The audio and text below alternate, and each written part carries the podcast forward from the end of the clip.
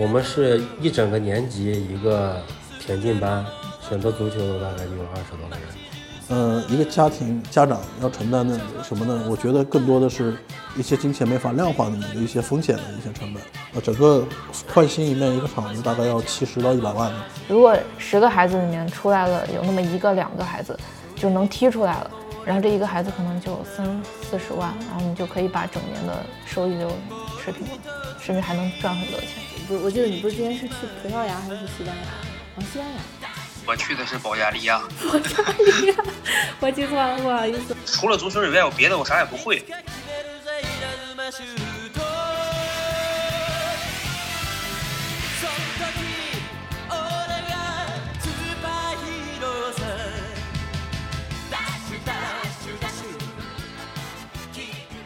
大家好，欢迎收听《平心而论》。我们的生活每分每秒都和金钱息息相关，金钱构筑了当代社会的基础。我们希望从普通人的角度出发，心平气和地谈论一些生活中与金钱有关的话题。我们每期还会邀请一位资深的业内人士，与他们交换我们的意见，发现小吐槽中蕴含的一些小道理。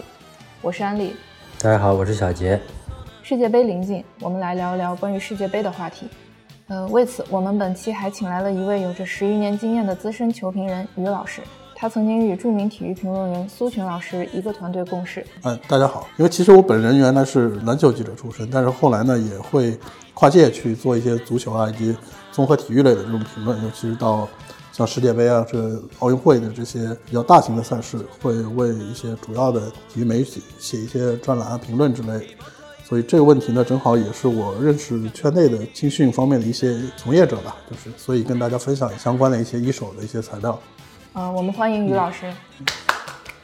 今年是国足日韩世界杯出现二十周年，中国男足毫不意外地缺席了本届卡塔尔世界杯。虽然我们的足球俱乐部也有过问鼎亚冠的辉煌时刻，但我们的国家队却很难获得一张世界杯的入场门票。足球号称世界第一大运动，在我们这儿怎么就这么难呢？本期节目我们不准备讨论这么复杂的问题，还是聊聊钱的事儿。在中国培养一位足球运动员大概需要花多少钱？小杰是一位体育生，他的高考专业是足球，而我曾经在一家足球青训机构工作，见过了太多的家长送自己的孩子走上职业道路。于老师是一位资深的球评人，我们还会请到一位现役的足球职业运动员，一起来聊聊这个话题。在中国培养一位足球运动员大概需要花多少钱？嗯，小杰，据了解，你之前是一位体育生，然后你的高考专业是足球，是吗？那能不能回忆一下你当时为什么选择了足球这个专业？说实话，我的第一选择不是足球。我本身是一个很喜欢体育的人，然后面临当时高考面临一些升学压力，然后选择当时选择专业的话，其实我的第一选择是想选择篮球，但自己的身体素质达不到篮球那个标准。当时是因为什么？哪哪没达到？跳跳高摸高。就是可能要摸到篮板，然后就摸不到，然后教练就说：“那你去选择足球吧。”可能在教练看来也是，足球是一个偏普通人能够达到的一项基本的一项运动，然后去选择了足球。选择足球的话，要买一些像护膝啊、护腕啊，然后钉鞋呀，到啊户外倒还好，呼吸要买一点，然后足球袜子呀、钉鞋之类的东西。然后可能教练会配套一些，比如说那些标杆呀，那些就是足球啊，还有一些就这些东西。然后每周大概是每天都要训练，周一到周五每天都要训练。内容就是颠球、射门、绕杆，然后往返跑。标准的话，高考标准就是颠球要颠六十个。绕杆射门就是看速度了，就速度越快越好，对，计时的。我记得好像是十五秒是满分，然后越往后是成绩越低。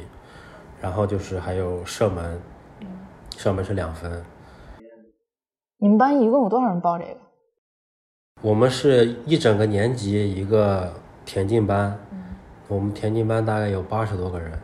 选择足球的大概就有二十多个人。他专业是足球，然后田径三项是必须要练的，每个人都要练的。然后报这个田径班的话，一年是一万两千块钱。当时报名就是之前因为没有没有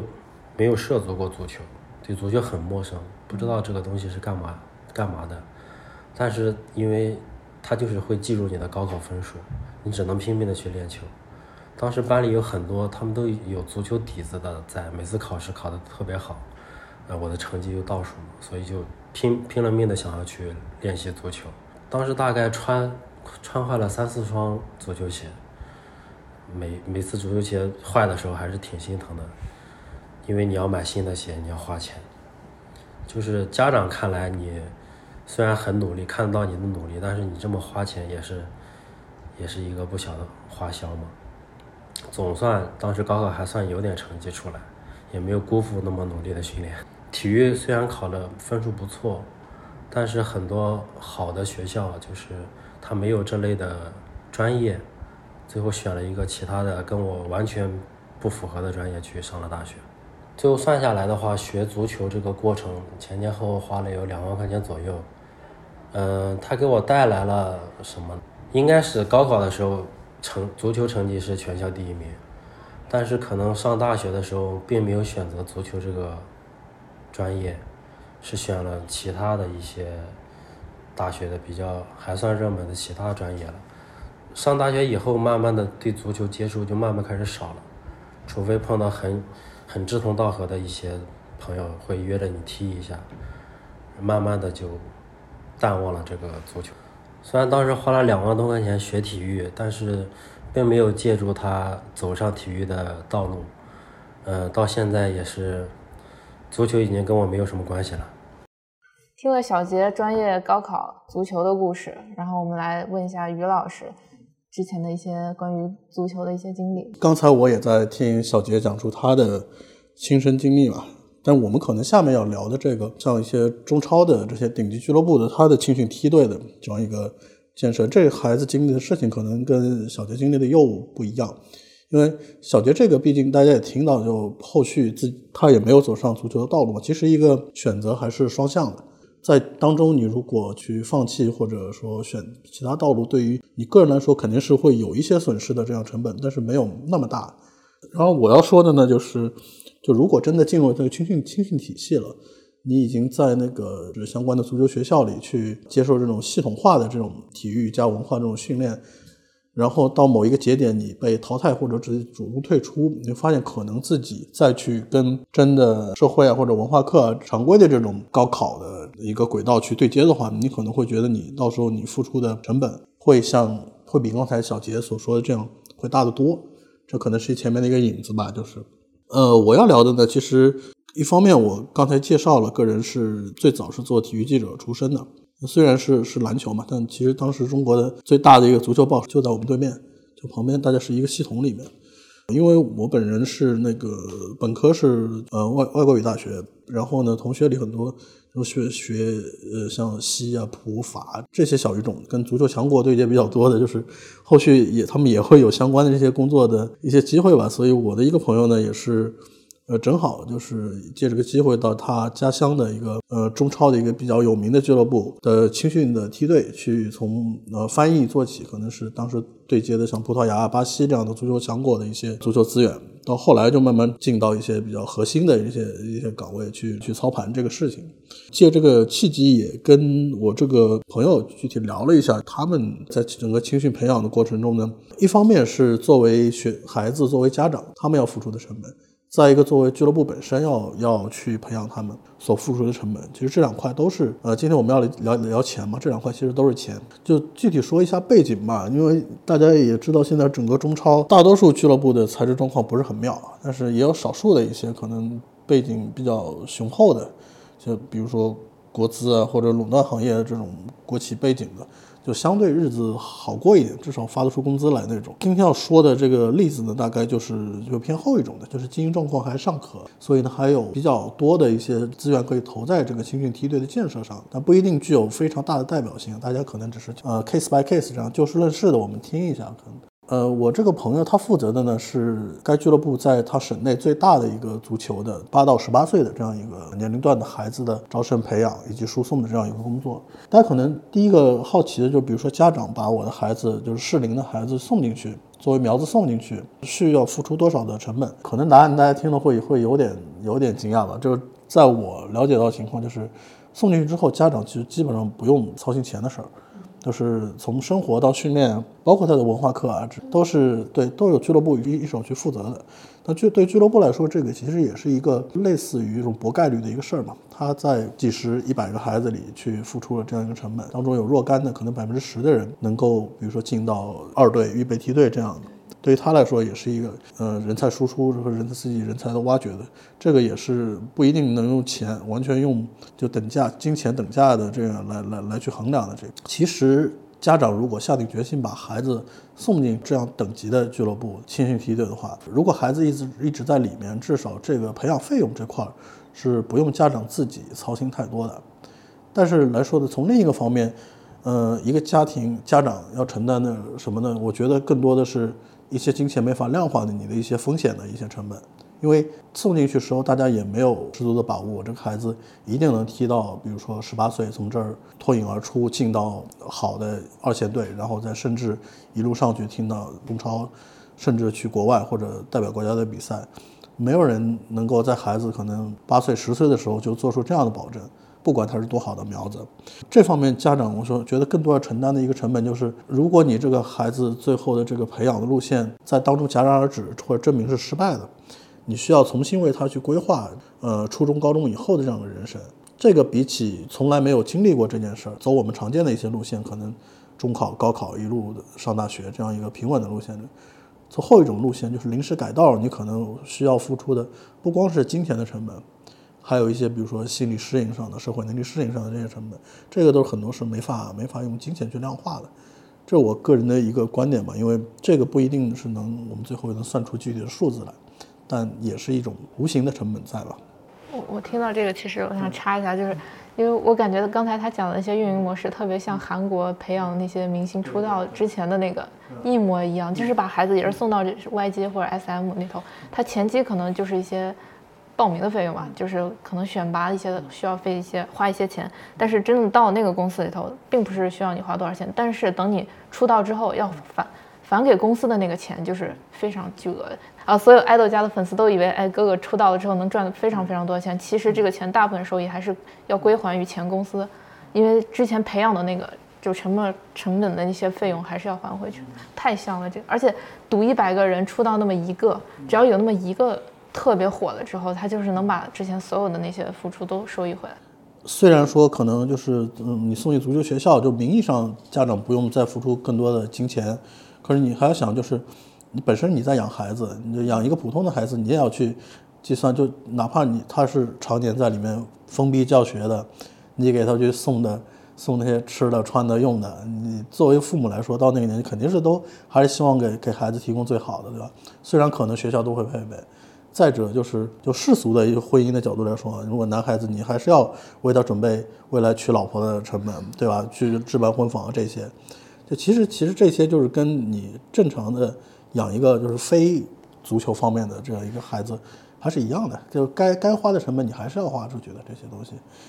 对，哪怕他不是说报足球这条路专业，他可能小时候学个什么兴趣班，学个画画，学个弹琴，本身这些都是要花钱的。呃，说完说完家长这边，咱们可以说一下，就是那个吧，就是球队梯队本身对于孩子的这种培养的，因为其实来说，就是嗯，梯队就是把这些培养的成本全转嫁到自己身上了嘛。那到后来，他肯定也是有他自己的一种呃人才培养啊，就是最后变现啊这样一个一个考量在。就是在这个培养本身的过程当中嘛，第一个，他肯定是有比较严苛的这种淘汰机制的。呃，就我跟我朋友聊了一个，就是大家可以。自己先想一下，可能就是会把孩子在那个年龄就送到梯队去的，呃，家庭大概是一个什么样背景的家庭？是比如说呃赤贫的那种居多的呢，还是说还是说中产，或者说甚至呃财富自由的，已经会会有对对这个有更高要求的这个？我我感觉好像都有，因为我应该都有，对，肯定都有。但哪哪个哪个哪个阶层居多吧？可能，然后因为我朋友在那儿也干了将近十年吧，他总结经验来说，应该是，呃，还是中产的居多，中产级以上的居多，对对，而且本身这当中有，也它有淘汰机制嘛，但是，呃，学校为了就是尽量不去耽误孩子的发展，耽误孩子的青春，他淘汰的时间也会挑的比较集中，就比如说，到小孩上小学之前，呃，到小学毕业的年龄之前，淘汰集中的淘汰一波，这证明证明不合适的，咱们就可以呃走文化课的这个路线去上初中、高中，对吧？然后初中毕业还是会再集中去淘汰一波，一般到初中毕业这波之后呢，就基本上就是比较呃稳定了，也专注集中就是往那个方向去培养了，大致是这样。然后呢，呃，从俱乐部成本来说，其实大家如果稍微熟悉一点足球队的这种运作模式，大概也可以想象，就比较大的几块成本呢。第一个肯定是第一个教练组工作人员这方面是一个人力的成本，这个可以相对就是比较好预估的，因为就是大不了就是呃这个行业的平均工资乘以人头这样一个计算嘛。近些年因为可能呃这方面对于一些外教啊或者外籍的这种工作训练人员的引进比较多，这方面可能会成本相对上升一点。但呃，当然国内就是一般来说比较比较奉行的几条，就比如说第一个是巴西、葡萄牙那那那那种路线的，再者可能是嗯之前一些球队走的比较多的，像东欧一些国家的，像塞尔维亚就是前南一些国家的这些青训的教练会去挖的比较多。相对西欧的那些就发达国家的，大家挖的比较少，就是因为可能国情还是相对还是不太一样吧，就是相对来说刚才说的像前南啊，像。呃，巴西啊，南美这些国家就相对是跟我们一样在在在发展中国家阶段的，可能国情比较类似。这方面其实就是你即便就是薪资有高有低吧，但总的来说应该是这个人头成本都是可估的。呃，再一方面会花的比较多的呢，就是青年队外出训练比赛的这样一些成成本，就是因为在至少在疫情之前吧，就是一九年之前，我们可以看这国内的这种这种跨省级的这种。交流啊，比赛啊，以及每年冬天之类的，叫大家都会去拉去，就譬如说，呃，云南海埂这种基地拉练的这种这种这种事还比较多的，就是这个是虽然说就是青年队出去这种差旅成本，相对于可能咱们成年运动员这个，呃，会会小很多，因为都都小孩子还是相对比较能凑合的，就是住宿啊、差旅啊之类的。但有一些就是实打实的，还是还是要花出去的。就就比如说，可能去呃某地去打一个集中，可能几对几周打一个打一个锦标赛什么，可能就要全队至少像十二到十五万左右这个成本是要付出去的。就拉拉去某地就不打比赛训练的话，其实可能也要做到可能去一出大概十万左右的这样一个一个一个资金准备吧。有一些就是追求更高的，还会去每年定期送去像。世界去一些足球强国呀，你说巴西啊或者欧洲啊，去进行这样海外的这种拉练，那这个成本就更高了。这个应该是就全队一起出去，如果比如说一到两个月的话，那可能就要做就百万以上的这样一个资金的准备了。这是一块就是相对比较大的一个投入的这个。呃，然后呢，还有其实还有一些硬件的，大家除了除了刚才小杰可能说的，像他们的准备那种足球装备啊什么之类的，另外。呃，场地的维护也是比较大的一块东西，因为大家说，因为足球本身草场对于这个，呃，对，其实大家可能就是不熟悉的不知道，可能对草的整个质量啊，对要求还是比较高的，就尤其，呃，跟当地气候也有关嘛，有的地方草容易得病啊，就要换这个东西，就是也让朋友预估了一下吧，就几年前他们换的就是。呃，整个换新一面一个厂子大概要七十到一百万的这样一个一个成本的，对吧？你更别说日常的算一下它的养护啊什么之类的这些。所以说呢，就是刚才可能说了不少数字吧，但是我觉得也很难去我们去，呃，简单的去把它叠加起来，然后再出一个人均去算一个这样一个成本。而且因为我刚才说了，还有很多大家就是，呃，就无法去量化的，就是机会上的、风险上的这种成本。所以我觉得最后落到一个问题，就是在家长层面，在在在现在这个阶段，有多少家长还会愿意去把孩子就是送进梯队去作为他的第一个第一的这样一个培养选择？因为这个本身也是一个大浪淘沙的过程嘛。就是先不要，我先不说他那个最后的，知道肯定是百分之个位数的人才能脱颖而出，也只是进到可能预备队、梯队这样一个层面，再往上走又是一轮淘汰。然后呢，就是相对来说，大家现在能在公开的报道中啊，你每天互联网上、电视上看到的那些，就已经是中国金字塔最顶尖，收入上来说，已经是中国金字塔上最顶尖的一波足球运动员了。但你再往下面呢，可能他细算一笔账，可能真的收入还不一定会有就普通的打工人高。而且他们职业风险也很大，伤病啊一些。对你，而且你一个足球运动员的黄金什么，你大概踢到一般到三十五岁左右，就是一个退役的年龄了。你在那个年龄之后，你再如何去进入正常的一个社会，进入职场，保证你那个到退休前下面的二十多年的一个这种持续的这种变现的能力，对，这个都是一些我们无法去量化的一些成本吧。所以就，呃，所以刚才说的一些，就即便是带到数字的，其实也不是说能代表所有的呃中超啊以及中国其他级别球队的梯队的这样一个现状，只是呢，就是让大家就是。听了，嗯，可以去熟悉体验一下这个这样一种模式啊，以及这样一种这这个流程，然后再可以就设身处地想一下，如果是做父母的听众啊，你在在什么情况下你会愿意去把孩子送去走走这条路？如果真的就是真的爱好这个，而孩子又愿意这个的话，你自己的整个作为父母的心理，以作为整个家庭的，不管是呃财力的储备啊。以各种资源的储备啊，是否能够去应对相应的就是走失败的这条风险，这个都是比较值得去深思的一些问题。我觉得，就是于老师讲到的是已经进入预备队或者是梯队的这个过程，或者是已经进入到一线俱乐部。然后我们我之前所在的公司都是做呃青少年培养的，就是可能是四到十四岁，就是从幼儿园毕业一直到小升初结束。大概是这个年龄段，也就是说，于老师说的第二波非常明确的那个选拔时间节点。然后我们是做这部分年龄段小孩的一些兴趣培养，以及是从兴趣培养中挑选出很优秀的，甚至是向社会面向面向社会去召集一些小孩过来选拔。然后这部分的孩子，我们再去把它做成我们青训队的一些主要队伍、主力队伍。就是这部分孩子，说实话，他们的学费是免费的。就是我们完全是不收任何，只收取其中的一些装备费用，就是需要他们自己买一些球鞋呀、球袜呀、手护腿板啊这些东西，包括给这帮孩子配备的一些教练员，都是公司专门从国外西班牙、葡萄牙请来的一些专业教练，那些教练的工资都是非常非常高，就是大家可以往高了想。这帮孩子是会代表俱乐部出去打比赛，然后也是一是的确是为了给公司能扩大一些影响力，二其实说实话孩子。不能靠这个队伍去赚钱，即使是这个奖金，他也维持不了，就是教练呀，包括我们呃训练时候的一些场地费用，它完全无法平衡。但是怎么赚钱呢？可能就是靠孩子小升初之后进入到了一个像于老师刚才说，可能这些孩子被选拔到了一些一线梯队，或者是进入省队。当这些孩子就被选走之后，后面的费用就会返还给俱乐部。如果十个孩子里面出来了有那么一个两个孩子就能踢出来了。然后这一个孩子可能就三四十万，然后你就可以把整年的收益就持平了，甚至还能赚很多钱。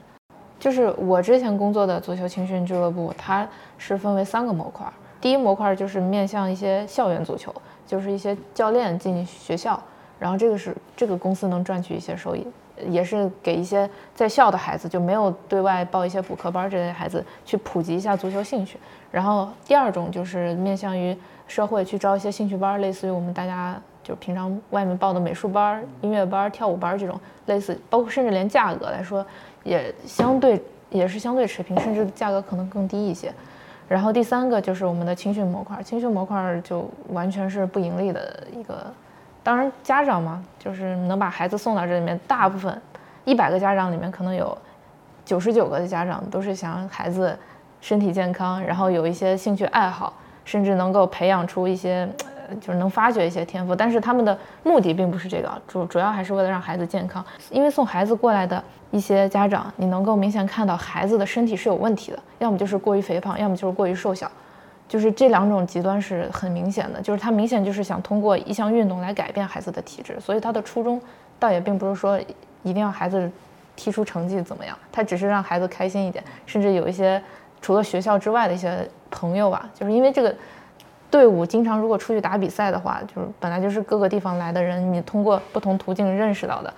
他们其实凝聚力是非常强的。就是我我我所知道的一些队伍，除了足球培训班之外的时间，他们私下还会去聚餐，或者说带十几个孩子一块儿出去旅游。我们那个费用的话，就真的跟兴趣班还差不多。青训青训队伍的话，大概就也是分年龄段的，有可能是零五、零六、零七、零八，一个队伍大概保证在十五到二十个人左右。然后他分他有很多年龄段，就基本上因为要出去打比赛，也是按照年龄段划分的嘛，所以他每个年龄段都会细分有。我们当时公司，我我当时进入到这个公司的时候，底下学员有三千五左右。就这么说吧，其实公司说实话是商业性质的公司，但是它分了两大头，一个是盈利模式的一种，另外一种就是对于这些特别优秀的孩子，就是我们的青训队伍，他是完全是投入完全的资源倾斜。我们我们的老板还是很有一些足球梦想的，然后愿意去为了足球就是去，哪怕他不赚，说实话这个话没人信，就是说老板不赚钱当然是没人信，但是这个老板他骨子里面的确是爱足球的，他是有梦足球梦想的。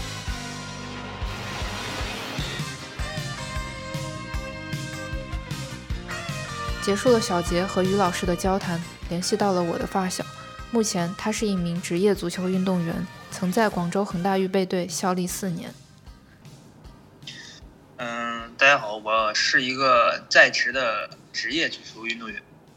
就是从开始踢球吧，应该是两千年，然后开始就是从参加足球这些兴趣班开始吧，然后坚持到差不多零四年，然后去了。足球学校，然后足球学校坚持练了四年五年，进入到一个俱乐部的梯队，然后从那个梯队一直练到二零一三年吧，然后一三年，一三年结束就开始进入到职业足球的这条路上嘛，然后就中间换了很多俱乐部，也经历了中国足球好的兴起的那一段时间。也经历了到现在中国足球很低谷的这个阶段。之前我记得你不是去恒大吗？你是梯队是吗？第几梯队？预备预备队，恒大预备队。然后你是待踢了多久啊？然后当时我记得你是因为受伤嘛？那你那你是那你能不能聊一下你当时那个受伤经历啊？是怎么回事儿？然后你是呃就是停了有多久？然后就是在家疗养嘛？疗养多久之后，他对你的工资会不会有一些影响之类的？对合同当时有影响。就是当时在队内训练嘛，然后被队友踢伤了之后，然后就是挺严重的，然后左脚韧带四根四个韧带撕裂了，然后当时养了大概六个多月，然后好了，然后又反复，最后这个脚养好养了一年半吧，然后影响了影响了两年的比赛，然后加上第三份合同，第三份合同是什么意思？就是第三年签合同的时候。他会降你薪吗？还是？不是，我本来那那一年我好了之后，就是因为在你在这个俱乐部没有怎么效力嘛，但是你要再走的，那俱乐部觉得你没有做出什么贡献，就不太想让你走。还是？后来是因为合同到期了才走的。哦，那就是待满了三年多。待满了四年。那当时对你工资会有影响吗？没有，就是哪怕你不踢比赛。有。当时我们本来应该能涨到，当时我一个月一万二，然后本来能涨，就因为受伤你一直踢不了，俱乐部没办法给你涨这个合同，他当时只涨到三万五吧，然后我觉得这个钱太少了，我就没跟他签这个，没续约，然后就一直熬到最后我走了。哦。哎，你刚才说的那一万多，就是这个工资，在你们这种足球俱乐部里头，算是工资怎么样的水平啊？当时一万多算低了，然后三万多也也不算高吧，五六万就还好。哇，哇，那你们这个真的是高薪职业。你当时拿一万多的时候是几岁的时候？二十吧，二十二十一吧。啊，那也就差差不多大学生刚毕业的那种状态。对呀，但是你想，现在中国足球低谷的时候，我们现在二十七八了，现在还是挣这个一万多点，明白吗？就现在好了，大家的薪资都被降到就是勉强够生活。你你指的这个低谷是什么意思呀？就是现在是整个市场氛围不太好吗？整个足球？对中国整个中国足球的市场都不好，就是都处于低谷吧。现在是没有比赛打吗？还是因为因为只有打比赛有奖金，你们这边可能才会有更多的收入嘛？或者是有一些赞助商，大家能卖票啊之类，卖周边才会有额外的收入。那你们现在比赛少了，那你们这边 薪资估计就是比赛没有少，只是现在市场不好了，明白吗？就是因为现在这个足球它它不属于市场化了，它现在就是你各个投资的老板他们不能以自己公司的名字或者说是广告的形式来投资足球了，只能纯只能说属于那种纯愿意吧，算纯自愿那种。就是所以说没有很多上市公司啊那种，或者说是别的公司，他就没有没有办法走那种流程把这个钱投出来。按理说这应该是那种是呃公司商业化，就是往外赞助啊，给你们钱，他们出 logo。对呀，但但是人需要有一个合理的诉求嘛。你比如说你是一个公司，你想给我们赞助的话，你可以你们公司的广告费的形式来投资这支球球队嘛。那关键是我们也给你打不了广告，那你就没有一个。这个合理的投资的方向，对吧？哦，那你现在就是二十七八的样子，然后你现在在这个球队现在踢了多久啊？啊，我这个球队是今年才来，就现在基本上就属于一年一个一份合同吧，就不像以前一年五年一个合同，三年五年一个合同，现在基本就一年一个合同。那就是我我知道的是，你们就是足球运动员，就是整个的职业生涯周期有点。就是相比于一般的打工人来说，可能是比较短的，他可能最多就到三十五岁左右。那你有没有想过后面怎么办？就是说退役之后怎么办？尤其是现在这种大环境不太好的情况下，退役肯定还是不会离开足球这个行业吧？可能说是去当个教练啊，或者说是做一些足球周边的这些工作吧。有可能去当一个嗯。讲师啊，或者教练啊，或者说是去，就是当一个像类似球探，你发现一些好的球员，去推荐给好的俱乐部，就类似这样的工作。那其实还是不愁找工作。不是不愁找，就是怎么说，你要是找一个几一个月几千块钱的工作，还是可以找到的。但是你要是想好好发展的话，就还是挺难。那你是，其实就是整个。后半辈子其实都是想为中国足球做一点贡献，是吗？是有有那份儿就是有那份儿足球梦想在的。不是你，你就说句不好听，就是除了足球以外，我别的我啥也不会。只有在这个行业里面，我有我自己的一定经验，或者说自己的一些判断，对吧？我才会有我自己的优势。我为什么要在从零开始跟一个人家已经可能准备二三十年的人去拼搏？他做生意那些东西，对吧？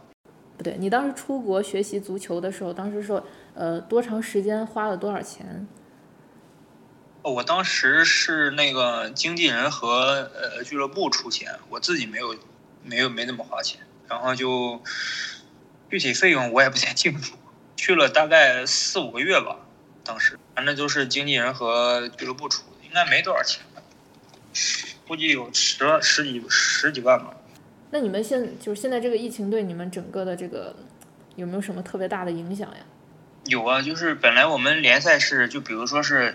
呃，我们的主场就是你们来我们的城市踢一场，然后到你们主场了，我们去你们城市再踢一场，就属于一年有一个主场一个客场，就是两个队的话。嗯。那现在都成为赛会制，就是关到一个城市，一次性踢十几场比赛吧，这个联赛就踢完了，就是大概就是这样的一个意思。或者说就是分成几个阶段，呃，在这个阶段，在这个地方踢一个阶段，再换一个地方再踢一个阶段，就是两三个阶段就很快就踢完了，就并不能保证现在这个联赛的质量，而且因为每一场比赛和每一场比赛之间的时间比较紧，就大家有很多好的球员他可能没有快恢复到最好的状态，第一水平上不没有那么高，那没有那么高的。对抗，再加上就是说，对于球员的自身伤病啊这些东西就会出现更多。哎，那能不能就是大致的估算一下，就是从你小时候接触足球到你现在成为真正的职业足球运动员，这个过程就是花了多少费用呢？或者说是，就是叔叔 阿姨在你身上这边 投了有多少心血？能不能简单的？我们小候，你想那个小时候开始那些兴趣班的时候，就是一个月应该是三百块钱吧，零零年嘛，嗯，零零年学到零四年嘛，然后零四年呃足校就基本上是四千多一个学期，一年就不到一万块钱。然后学了有四年，下来也就四万块，差不多。嗯，然后就去了梯队了，去梯队就不不花钱了，就基本就是生活费了。哦，那其实就是相相比来说，像你这种成绩很优异的，就是越优异，他其实反而花的钱并不是很多，就是对其实你会有一些俱乐部或者是一些什么有其他的机构会为你承担这些费用。对，就现在还是有那种，比如说像球探他类似的，他觉得你这个孩子可能他发现你的时候，觉得你踢得不错了之后，他可能就会投资你了。可能你在足球上面所有的费用，他就可能从他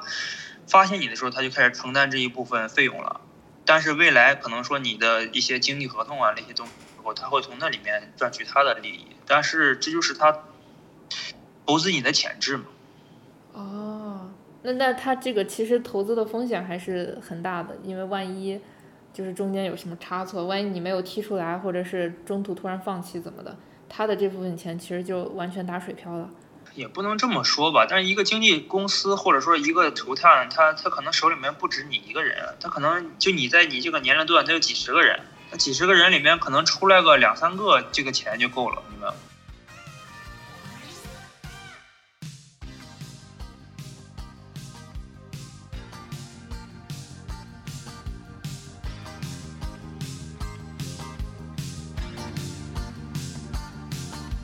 通过和朋友们的交谈，我们得知，当一个家庭为孩子选择职业足球道路时，就是一场高风险投资，是押上其人生的豪赌。也许纸面上算出来的成本并不是很高，说到底，选择足球体现的是个人和家庭整体的抗风险能力以及破釜沉舟的魄力。